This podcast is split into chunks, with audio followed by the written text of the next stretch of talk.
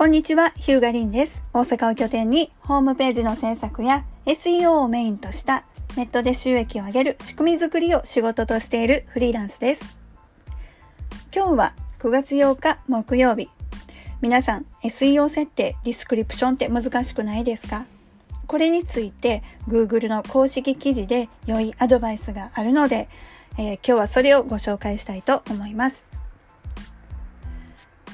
まず、ディスクリプションっていうのは何かというと、Google の検索結果で、検索結果の一覧で、えー、まず記事のタイトルが見出しに表示されてる、並んでるかと思うんですけれども、その下に2、3行ほど説明文がついてきています。この2、3行の説明文、この部分をスニペットと私たち呼ぶんですが、ここに表示されるための設定というか、ホームページの表には出てこないんですけども、裏側の設定。これをメタディスプディスクリプションタグ。メタディスクリプションタグっていうとこで、えー、設定をするんですが、まあ、100%そこに反映されるものではないんですけれども、可能性が高いということで私たちは、えー、このメタディスクリプションを設定するするんですが、ここにだいたい100文字ぐらいの簡単な文章でそのページの要約要点をつかんだ要点をまとめた文章を書くんですけどもこれが難しいんですよね。そのページの内容を100文字で表す100文字90文字ぐらいで表す。でその Google の公式記事を海外 SEO 情報ブログ鈴木健一さんの記事でとても簡潔に読みやすくまとめられているのでそこからご紹介したいと思いますが、メタディスクリプションの良い例と悪い例。で、悪い例として4つ挙げてあります。1、キーワードの一覧。2、すべての記事で同じ説明文。3、ページを要約してない。4、過度に短い。えー、メタディスクリプション、ページの説明文という説明文なのであくまでもここにえ狙いたいキーワードをこう単語単語単語単語でね並べるのは良くないですよということです。読んで理解できる簡単な文章、ま、90文字か100文字ぐらいこれぐらいで書くのがあいいですね。で、まあ、ホームページって何ページかのウェブページで構成されてるかと思うんですけれども、このすべての記事で同じ説明説明文を使うのも良くないです。そのページの内容を表してないと説明文になりませんよね。例えば、あ事業内容のページだったら事業内容の説明文を書いてないといけませんし、会社概要のページだったら会社概要の要約文を書いてないといけない。全てのページで内容が違うので説明文は違うはずです。それなのに同じだったとしたらこれ Google はどう理解したらいいんでしょうね？このメタディスクリプションを見てこのページは何のページかな？他のページと同じなのかなって思っちゃいますね。で、えー、ページを要約してない。これ、えっ、ー、とね、これちょっと難しいですね、表現が。えっ、ー、と、まあ、90文字か100文字程度でメタディスクリプションで設定するんですけども、ただ、ダラダラダラっと100文字ぐらい、なんて言うんですかね。えー、ちょっとうまく表現できないですね。えっ、ー、と、つまり、なんかうまく内容を書かれてない。そのページの内容をうまくまとめられてないっていうことですね。で4つ目が極端に短いなんか100う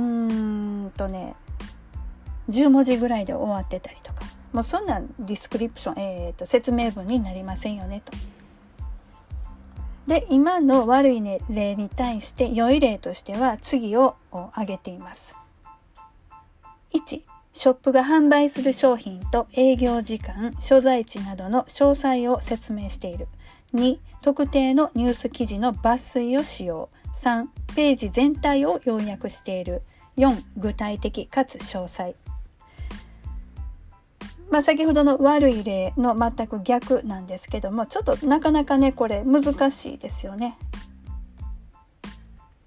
例で挙げてみ、えー、例が上がってあるのでちょっとそちらをご紹介してみようかと思います。悪い例キーワードを並べている悪い例としては裁縫用品毛糸色鉛筆ミシン糸糸巻き針。という感じで単語がただ並べられている。これだと説明文になってませんよね。検索結果の説明文のところにこんな風に書いてあってもで何？って思っちゃいません？裁縫用品を売ってるのかそれとも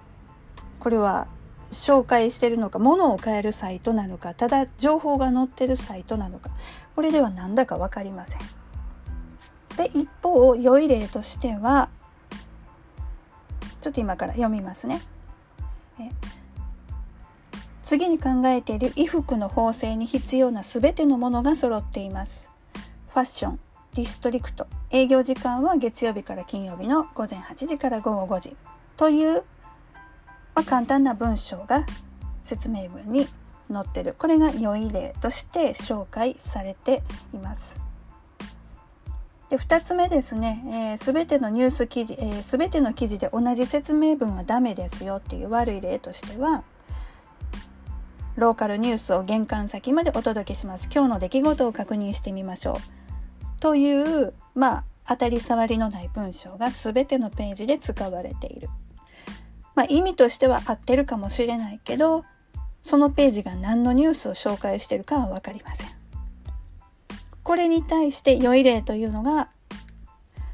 小さな町を震撼させる事件が発生しました。イベントの前夜に地元の高齢男性によって全ての人々のプレゼントが盗まれました。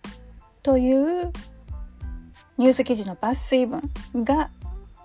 まあ、設定されてる。これが良い例ですよ。何の記事か分かりますよね。この説明文見ただけで。あ事件の記事なんだなっていうことが分かります。そして3つ目悪い例、と、ページを要約していない悪い例としては、うん、これも難しいですね。表現がね。ちょっと悪い例を読み上げます。卵は全ての人の人生に喜びをもたらします。小さい頃、鳥小屋で卵を採取してキッチンに持ち込んだことを覚えています。幸せな日々でした。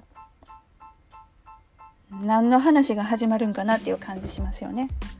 で、良い例としては、このガイドをお読みいただくと卵を調理する方法を1時間以内に学ぶことができます。両面焼き半熟半熟片面焼きポシェなどあらゆる方法を取り上げます。ああ卵の料理のページなんだって分かりましたねこれで。でこれねえっ、とアメブロとかブログサービスを使ってると無料ブログとかね使ってるとディスクリプションって基本設定できないんですよね。ブログを書い書くとその記事タイトルが自動的にタイトルタグになってディスクリプションっていうのは通常その記事の出だしの最初の何行かが自動的にあの反映されることが多いです。でということはねこれ私よく、えー、っと一時ちょっと悩んだんですけどアメブロやってる時にアメブロの人って皆さんこんにちは、何々です。私はこうこうこういう仕事をしている何々です。みたいな自己紹介文を出だしに使うんですよ。で、ブログの書き方としてはそれでいいんですけれども、SEO の観点から考えると、うわ、この出だし数行がこれ、これで始まるんだなと思うと、なんか、あの、自己紹介飛ばしていきなり本題のキーワード掘り込みたいなって思っちゃうことがね、よくあって。まあそんな、えー、ねちょっと悩みどころもあったりするんですけれどもまあまあでもブログの場合はね読んで楽しんでいただくっていうところが一つの目的でもありますからいきなりキーワードから始めてまあなんかねちょっとなんか愛想ないなっていうかなんかちょっと感じ悪いなっていう風になってもいけないのでそこはね「まあ、こんにちは」から始まってもブログとかだったらいいかなと思うんですがまあ今のはねあんまり深く考えると本当に文章を書けなくなっちゃうのでまあ例えばディスクリプションを自分で設定できるとしたらそういうことも考えた方がいいよねと。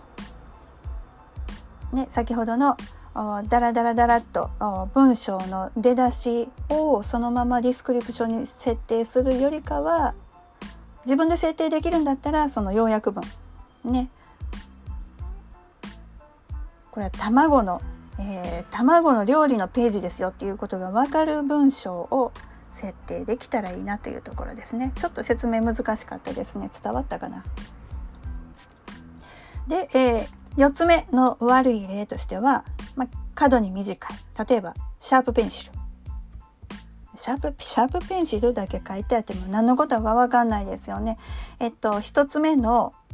キーワードの羅列と同じで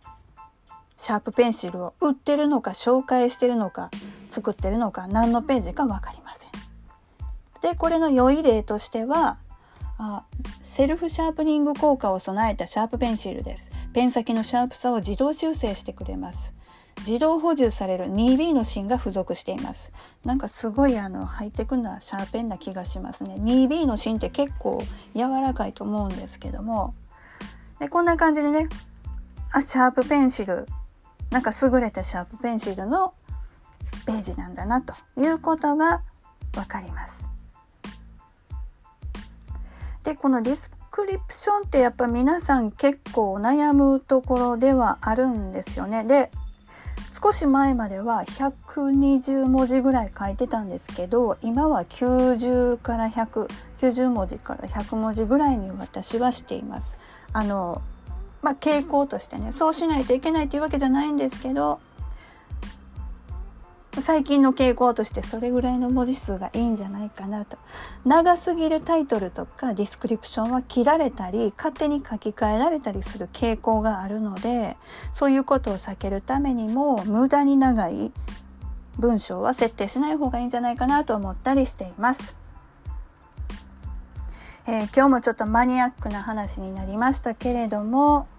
良いmeta description タグを記述するための Google からのアドバイスということで、えー、海外 SEO 情報ブログ鈴木健一さんの記事からあお伝えをいたしました。このこの配信は Web 集客をしたい経営者様やフリーランスの方向けにマーケティング情報をお伝えするポッドキャストです。ぜひフォローして次回も聞いていただけると嬉しいです。ご意見ご感想ご質問は私のツイッターリンアクア RIN アンダースコア AQUA 宛てに DM リプライいただけると嬉しいです。えー、大阪ちょっと今日曇りですが皆さんのところいかがでしょうか？また台風次のやつ来てるようなんですけれども、えー、まあ、今日も元気に皆さんお過ごしくださいね。それではまた。